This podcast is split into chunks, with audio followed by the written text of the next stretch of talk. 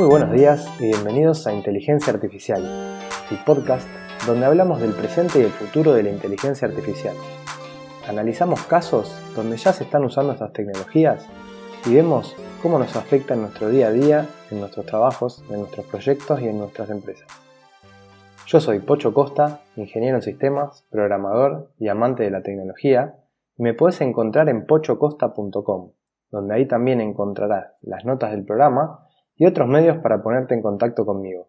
Hoy les quiero hablar de Veripol, que es el nuevo sistema que empezó a usar la policía de España para detectar las denuncias falsas. Se trata de un sistema que mediante inteligencia artificial y reconocimiento del lenguaje natural analiza el texto de las denuncias buscando patrones que se repitan y con esa información determina un porcentaje de veracidad de esa denuncia.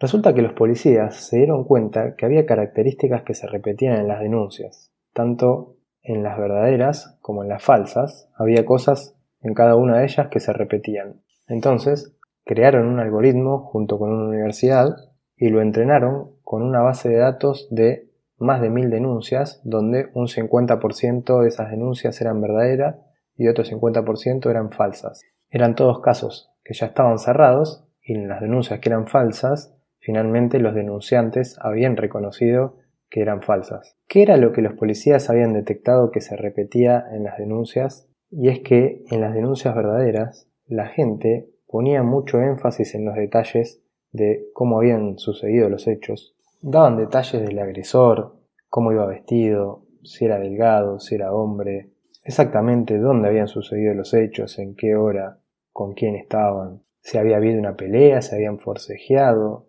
todos detalles bastante, bastante precisos. También, por ejemplo, mencionaban si habían tenido lesiones, si tenían alguna raspadura, un golpe o algo por el estilo.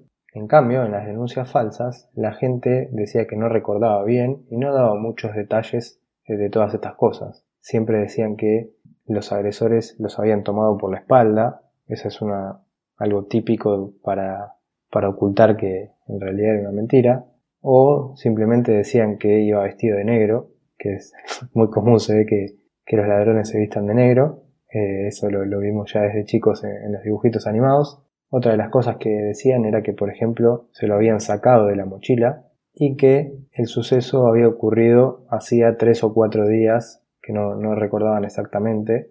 Otra cosa muy común también era que decían que tal vez llevaba un casco puesto o una gorra lo cual también podría ser verdad, pero si sumamos todos esos factores, eh, también hay un gran porcentaje de decir, bueno, si dijiste que vino por la espalda, que estaba de negro, que tenía un casco, o sea, estás usando todas las excusas para no dar detalles. Además, las denuncias verdaderas eran mucho más largas por contener tanto detalle comparadas contra las denuncias falsas que eran bastante breves. Entonces ese es otro patrón que detectaron. Y bueno, con todo esto entrenaron a un algoritmo, lo estuvieron utilizando a modo de prueba piloto en dos ciudades importantes de España durante el año pasado y se dieron cuenta que el algoritmo tenía una precisión del 91%. En cambio, un policía muy experimentado lograba un 75% de acierto.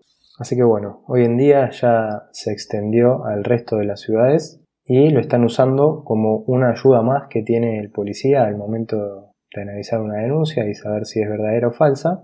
Y bueno, con esto están tratando de desalentar a la gente para que no hagan más denuncias falsas, sobre todo en el caso de robo de celulares muy costosos, que las son las denuncias que las hacían para cobrar un seguro. Además, eh, lo que hacen es optimizar los recursos, no malgastar el tiempo de la policía analizando denuncias falsas. Tengamos en cuenta que cada denuncia requiere toda una investigación, así que imagínense que si, si hay muchas denuncias falsas se estaría perdiendo un montón de tiempo en investigaciones que no tienen sentido. Y bueno, y si lo pensamos bien, todo esto está dando una mejora en el uso de los recursos, por lo tanto los ciudadanos van a tener un mejor servicio de la policía. Por eso es que me pareció interesante comentarlo, ya que esto es algo que se está usando ahora en el mundo real aplicando inteligencia artificial y vemos cómo los resultados que podemos obtener son muy satisfactorios. Así que me gustaría que me comenten ustedes qué les parece este sistema que está utilizando la Policía de España, eh, si esto están usando ustedes algo parecido o si se les ocurre alguna idea de cómo aplicarían esto mismo a algún problema similar, ya sea de su ciudad o de su empresa, de su proyecto. Y bueno, hasta acá llegamos con el programa de hoy. Muchas gracias a todos por estar ahí. Y recuerden que si quieren enterarse cada vez que salga un nuevo episodio de este podcast, se pueden suscribir en la plataforma que utilicen para escuchar podcast, sea iTunes, iBox o Spotify. También les voy a agradecer mucho las reseñas de 5 estrellas en iTunes, los me gusta y comentarios en iBox o que me dejen un corazoncito en Spotify. Todo esto nos va a ayudar a que podamos llegar a más gente y que más gente nos conozca. Y si te gustó también, compartirlo en redes sociales o compartirlo con algún amigo o conocido que creas que le pueda interesar. Y nos escuchamos en el próximo episodio donde seguiremos hablando de este hermoso mundo de la inteligencia artificial.